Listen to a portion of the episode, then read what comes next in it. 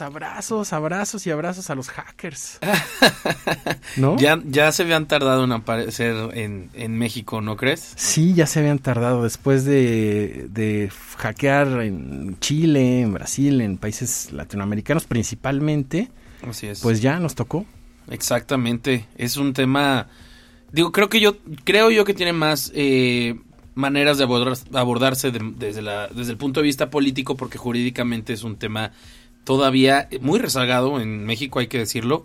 Sí lo podemos, sí lo podemos ver también desde esa forma, pero creo yo que es apenas el comienzo de algo que pudiera ser bastante grande y que pueda traerle eh, serias consecuencias al, al gobierno de México, hay que decirlo, no solamente a esta administración, esto pudiera involucrar incluso también a administraciones anteriores, ¿no creen? Sí, seguramente. Y Gabriel, bueno, el tema da para mucho porque eh, según analistas en estos temas, la cantidad de información que se obtuvo es mayor a la que obtuvo Assange. Exactamente, sí, están hablando de aproximadamente 6 terabytes de información por parte de Sedena.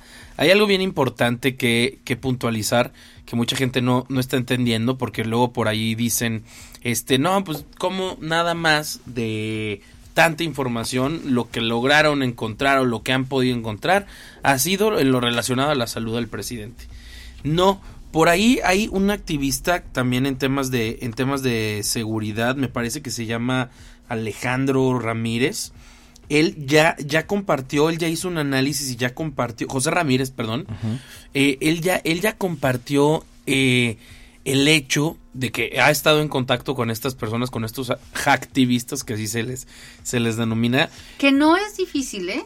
¿eh? Gabriel, una de las cosas, así la fuente de reforma, que fue la primera, el primer medio de comunicación, no es cierto, perdón, Loret de, Loret de Mola, ellos se comunican directamente con Guacamayas, que es un es el nombre con el que se autodenomina un colectivo de hacktivistas, se dicen ellos anónimos, y que son hackers cuya principal motivación es promover una causa política mediante la vulneración de los sistemas de gobierno y de empresas. O sea, estos sí tienen una vida pública, si uno los busca, tienen, los encuentras en Twitter, los encuentras en Instagram. O sea, no, no son unos clandestinos, tienen una vida abierta, al menos en medios de comunicación. Eh, es lo que es lo que comentaba este José Ramírez, decía, a ver, es que esa información eh, lo que se sabe es que ya la tienen, más no es que sea una información que ya hayan compartido con todos los medios de comunicación. ¿Sí me explico? Es una información pública y que nosotros le pudiéramos estar dando a, a, la gente, pero no se las vamos a dar salvo que uno se identifiquen y expresen eh, ahora sí que objetivamente y muy claramente con qué fines es que la quieren utilizar. Entonces, hasta este momento, por eso obviamente es que solamente se, se ha develado esto relativo a la, a la salud del presidente, más no eh, han ocurrido otro tipo de filtraciones. esperemos ya bajo el contexto de saber que alguien cuenta con muchísima información, sobre todo de la Secretaría de Defensa Nacional, qué es lo que pudiera estar, estar saliendo en estos, en estos días, ¿no? ¿Desde qué forma lo podemos ver? Bueno, desde el, desde el ámbito jurídico, de, eh, y traté yo de hacer ahí un, una investigación dentro del Código Penal Federal para, para advertir eh, qué consecuencias jurídicas puede traer una cuestión así. ¿Es ilegal? Es ilegal, sí, claro que es ilegal. Es una cuestión que está contemplada en el artículo 211 bis 2 del Código Penal y que ameritaría aproximadamente entre 4 a 10 años de prisión.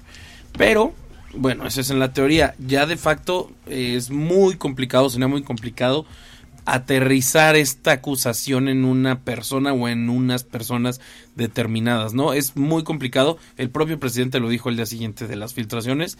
Eh, son gente con demasiado conocimiento, incluso gente que se pudiera desconocer si radica aquí, porque hemos visto que han tenido intervenciones en Brasil, en, en Colombia, en Perú, entonces, en, en El Salvador. Entonces, y, sobre todo con orientaciones a lo relativo a las fuerzas de seguridad de los estados. ¿eh? Se meten a las mineras, tienen una Temas de medio ambiente interesantísima.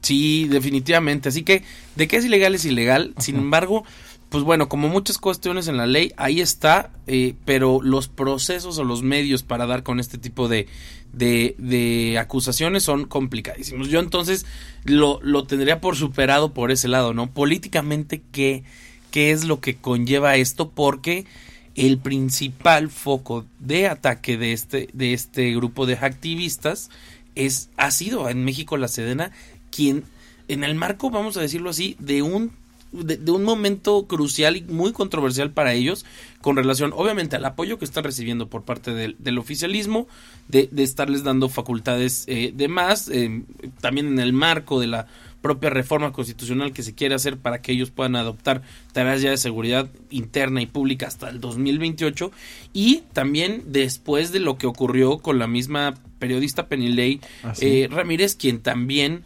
filtró eh, eh, no fue de la misma manera, pero se lo hicieron llegar por medio de fuentes internas documentos relacionados con el caso Ayotzinapa, ¿no? Entonces, eh, es, es muy eh, lógico, vamos a decirlo así, el enfoque que tiene esta que tiene este tipo de filtraciones es en contra de la Sedena y por lo que comenta este esta, esta persona José Ramírez también se ve venir más información y existe más información que pudiera tener más en compromiso la seguridad nacional y otras cuestiones, no nada más el tema de la salud del presidente. Gabriel, conociendo esto que acabas de decir y desde el punto de vista jurídico, ¿se va a quedar la Sedena de brazos cruzados esperando a recibir otro ataque como lo hemos visto en las calles cuando eh, ciudadanos, pobladores, eh, golpean los eh, golpean a los a los militares es decir se va a quedar de brazos la Sedena ah, digo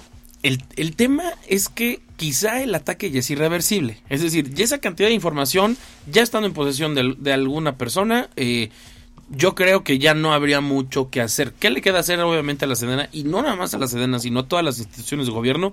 Es evidentemente eh, tener una estrategia de ciberseguridad, porque pues es, es, o sea, vamos, con este enfoque político tan importante que le están dando a la Sedena, que sea un órgano de gobierno tan susceptible de ser hackeado por quien se, por bueno, por, por alguien que ni siquiera sabemos quién es, es obviamente peligrosísimo, porque ya en el supuesto que le estamos dando eh, atribuciones exageradas y, y, le estamos compartiendo bastantes cuestiones públicas, pues entonces esto se vuelve más, más, este, eh, delicado. Ahora, también qué tan, qué tan malo es esto aquí es donde viene esa equiparación que todo el mundo está haciendo, por ejemplo, con Julian Assange, ¿no?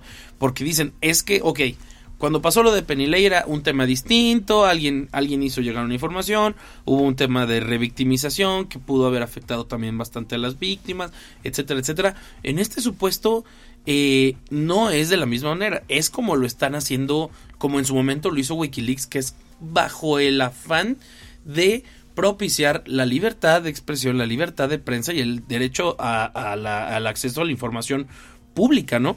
Que aparte de ahí es de donde deriva otro tema, también que me parece interesante, porque empezaron a criticar mucho que si la salud del presidente era una cuestión privada o era una cuestión este meramente eh, pues eh, pública, que si era susceptible de, de, que la gente la conociera o no. Eh, es la primera vez, veo yo, que asesoran bien al presidente o que se deja hacer caso, porque lo que salió a decir al día siguiente era, si nos saquearon, sí, y si estoy enfermo. Claro. ¿Verdad? Y además está enfermo de todas las cosas de una persona de su edad que tiene hipertensión, hipertiroidismo, tiene hace más de 10 años le hicieron una operación de corazón abierto, o sea, todo lo que tiene el peje se presumíamos que lo tenía. Claro, hay días que se ve agotado y otros días que se ve muy activo, hay días que no puede ni caminar bien. O sea, la verdad es que es a mí esa información no me parece peligrosa, me parece mucho más peligroso. La estrategia de no, no vamos a perseguirlos porque están administrando la derrota. Ajá, porque lo que están haciendo es administrar públicamente algo, no, no los vamos a perseguir, no vamos a ir tras ellos, yo voy, no voy por las venganzas, etcétera, porque no se sabe la cantidad de información que tenga y porque jurídicamente cómo, cómo lo pueden atajar, ¿no? Definitivamente es algo eh, fuera del alcance del sistema de justicia del, del del gobierno mexicano. O sea, completamente habrá que, habrá que ver qué, qué más se revela y también pues que, bajo qué eh, consecuencias eh, vamos a, estar, ¿no? Ahora, perdón, nada más retomando el tema, porque, porque creo yo que, cuando vengo aquí a hablar de temas jurídicos, ah, eh, trato de abordarlos de esa manera.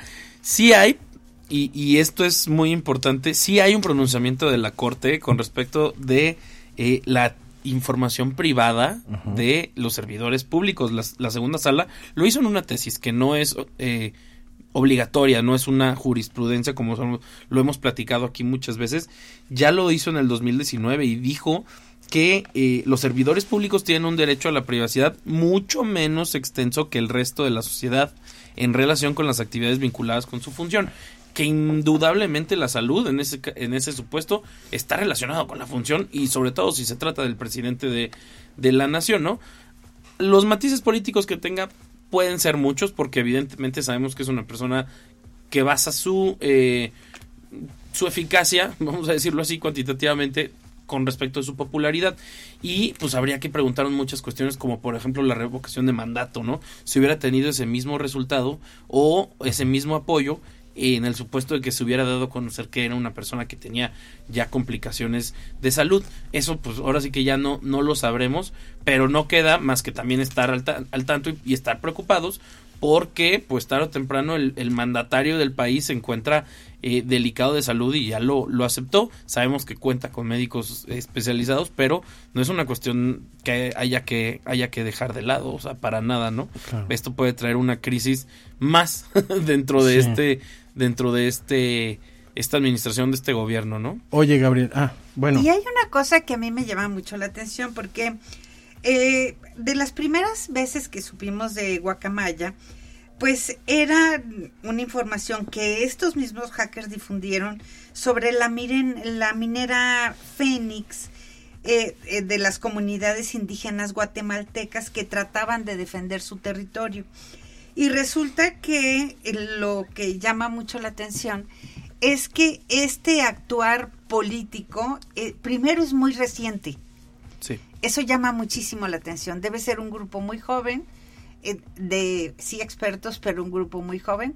Segundo, tiene claras, claras propuestas de carácter político, su defensa del medio ambiente. Y derechos humanos. Así es. Y la otra cosa que llama muchísimo la atención es que eh, el presidente debe ser muy, y el, en general el gobierno debe ser muy cauteloso, porque donde se van a meter no solo es en la defensa, se van a meter con las grandes mineras de este país, que precisamente están señaladas por estar violentando el medio ambiente y por estar violentando los derechos humanos de las comunidades que habitan. Imaginemos que saquen la información que sí se sepa de los mineros de Coahuila. Así es, o, o, del tren Maya. o, sea, o de las madereras que, están, sacando se están sacando también de dos país, claro. Así es. Uf. Entonces, entonces la administración de, de eh, digamos, eh, de lo que está sucediendo con esta con estos hackers, sí, sí, a mí me podría temblar. No, claro. Oye, Gabriel, a ver, el otro tema es, al día siguiente, Ricardo Monreal desde el Senado dice que hay que, declara que hay que legislar en materia de ciberseguridad. O sea, muy pronto se puso la camiseta y dijo, vamos a legislar.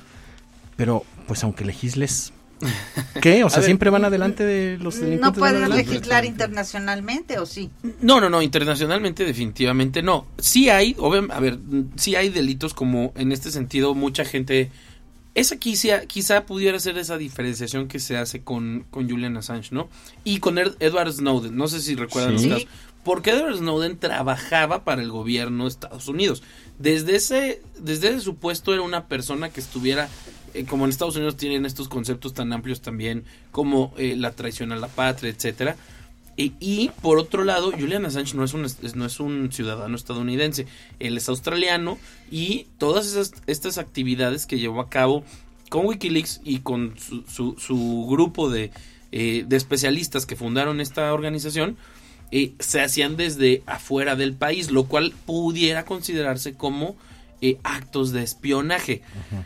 ¿Por qué? Pues porque también la finalidad pudiera ser otra, aunque evidentemente eh, estaba, estaba esta propuesta en aras de, la, del acceso a la información pública. Lo cierto es que mucha de esta información que se revelaba si era de seguridad nacional, si eran secretos conservados, y así lo, lo tomó Estados Unidos. Acá, pues para empezar, no sabemos ni siquiera quién es, pero con la información con la que se tiene únicamente pudiera eh, procederse por este delito que les, que les comento, ¿no? Es ataque a los medios informáticos. Y pues obviamente, eh, de todos modos, les digo, dar con una persona sería muy, muy complicado y por eso creo yo viene la propuesta de, de Ricardo Monreal de decir, bueno, eh, hay que legislarlo, pero creo yo esto ameritaría una ley completamente aparte. Fuera nada más de tener tipificados los delitos, una ley completamente aparte y una reforma que propiciara la inversión en ese tipo de cuestiones. ¿Y, y, por qué lo voy a decir? Digo, en este caso, y sobre todo conforme a lo que vayamos viendo que, que van sacando en estos días, vamos a nosotros poder medir si estas filtraciones sí tienen una finalidad positiva para nuestro país, ¿no? Porque, pues bueno, ya dijimos, queda mucha información pendiente y pudieran venir cuestiones relacionadas a derechos humanos, a, medios ambientales, etcétera, que por supuesto que nos interesan y nos los merecemos saber. Sin embargo, ¿qué pasa cuando, por ejemplo, se pone en riesgo el sistema financiero, no? Eh, información financiera que pudiera traer consecuencias a la economía mexicana o temas relacionados con cuestiones de salud, por ejemplo. Ahí es donde, donde creo yo el gobierno mexicano indudablemente tiene que tener acciones de cuidado y de prevención. Y, creemos que por ser un país eh, todavía eh, subdesarrollado, eh, que no tenemos problemas de seguridad nacional tan delicados como países eh, como Estados Unidos, como, como Inglaterra, etcétera, no, ni siquiera debemos atender esas cuestiones porque ni siquiera tampoco forman parte de la cotidianidad gubernamental, ¿no? O sea, decimos, no, aquí cuántas cosas se manejan vía telefónica así rápida y pragmáticamente, ¿no? Ah, ah, ah, pues no, ya, ya dejó de ser así. Ya mucha gente, los, nuestros propios datos personales están en posesión del gobierno, los más trascendentales. Lo hemos, lo hemos comentado aquí, de la Secretaría de Hacienda, eh, del de INE, imagínense, de los bancos también, del de las telefónicas. Claro. Exactamente. Entonces, por supuesto que es algo que se tiene que, legislar sin perder el enfoque de qué es aquello que sí este, nos debe de afectar sustantivamente. Porque, ah, recordemos, ahora todo es de seguridad nacional, va hasta, ah, hasta el tren Maya, y eso sí, pues bueno, ya encajará en algún supuesto jurídico para proceder contra alguien, pero, a ver, no es de seguridad nacional y claro que por el contrario tenemos el derecho a tener acceso a esa información. O sea, definitivamente estarían cumpliendo en esos supuestos este grupo de hacktivistas con aquella función que el Estado nos ha quedado mucho de ver que ha sido el de la transparencia. Recordemos que Compranet se cayó aproximadamente un mes, hace poquito, y ahora que, que ya que ya volvió se activó resulta que hay un otra vez el hijo de Bartlett está beneficiado con business. sí, definitivamente. ¿Qué es eso? entonces claro que ellos pudieran estar supliendo no esta esta función que el estado no está garantizando. Es, es algo interesante que creo yo que hay que darle seguimiento. Sí hay que darle seguimiento pues a ver con qué sorpresas nos encontramos Gabriel. Bueno pero sin duda es un temazo Sí, claro, claro. Es un gran tema, es, eh, eh, me parece increíble. Hay analistas que dicen que desde hace un año pudieron haber, la nota del periódico El País, por ejemplo, ah, dice que hay analistas que opinan que ese hackeo pudo haberse prevenido y pudo haberse observado desde hace un año. Si a ti te hackean el teléfono, que es como la computadora más elemental a la que tenemos acceso, te das cuenta. Si a ti, se, si se meten a tu correo, pues entonces tú ves que tu correo ya, tu, ya fue leído y entonces hay maneras en la que tú puedes detectar. Es increíble. Si tú en Hacienda, siendo trabajador de Hacienda, te metes y empiezas a buscar este a ver a ver los impuestos del presidente actual o anterior, ¿eh? Y entonces inmediatamente lanzan, una alerta para bloquear la máquina de ese trabajador de Hacienda que está haciendo la consulta. O sea, hay muchísimos mecanismos de protección de datos que es increíble claro. que no haya sido anunciado que está pasando allá adentro, ¿no? Sí, totalmente. Sí, totalmente de acuerdo. Pues da para mucho el tema, querido Gabriel muchísimas gracias por compartir con nosotros. Lo seguimos platicando. Que Lo estén seguimos bien, platicando. Pati, saludos a todos y a todas. Gracias. Bye, bye.